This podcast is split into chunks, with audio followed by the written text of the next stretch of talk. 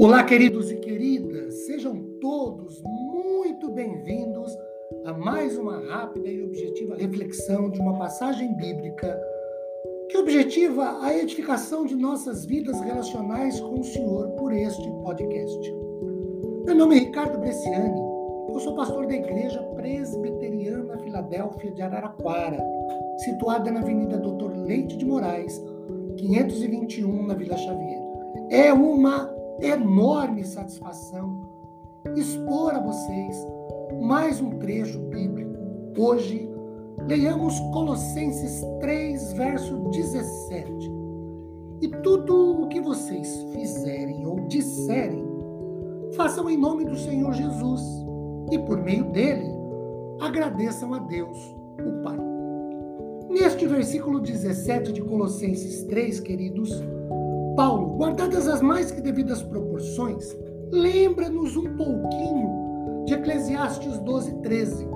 De tudo o que se ouviu, a conclusão é esta: tema a Deus, guarde os seus mandamentos, porque isto é o dever de cada pessoa. E aí, Paulo resume em duas observações sobre como os cristãos devem viver suas vidas com Deus, ou devem se portar e se comportar fora da igreja no dia a dia?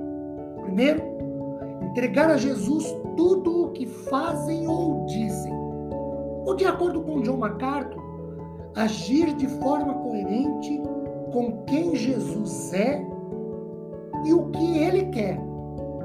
Paulo expressou mais ou menos o mesmo pensamento em 1 Coríntios 10, 31, ao dizer: Portanto, quer comais, quer bebais, ou façais outra coisa, fazei tudo para a glória de Deus. Agora, isso deve ser pensado e repensado, queridos, a partir de questões de autoridade. Porque, vejam, o versículo diz: em nome do Senhor Jesus, ou com a autoridade da pessoa do Senhor Jesus. Isso traz como implicação objetiva que o que fazemos ou falamos deve refletir como num espelho a autoridade da pessoa de Jesus. Ou, quando os não crentes nos olham e nos ouvem, devem olhar e ouvir o Cristo Jesus que mora, que habita em nós na pessoa do Espírito Santo. Segunda coisa, sempre agradecer a Deus por todas as suas dádivas. Dwight Moody, em seu comentário, diz que esse viver em nome do Senhor Jesus implica não apenas um modo de conduta, mas numa atitude para com a vida, refletindo conscientemente a vontade de Cristo. As atitudes da pessoa se transformam em um ato de ação de graças a Cristo. Já Adam Clarke tem uma interessantíssima colocação sobre este Colossenses 3,17. Ele diz assim: Comecem com Jesus, terminem com Jesus.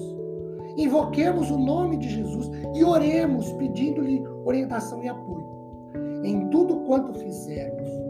E assim, toda obra será coroada com êxito necessário. Fazer tudo em nome de Jesus é atribuir tudo à sua glória. Tanto é racional quanto é piedoso. Que Deus nos abençoe com paz, consolo e conforto após meditarmos em Sua palavra. Amém.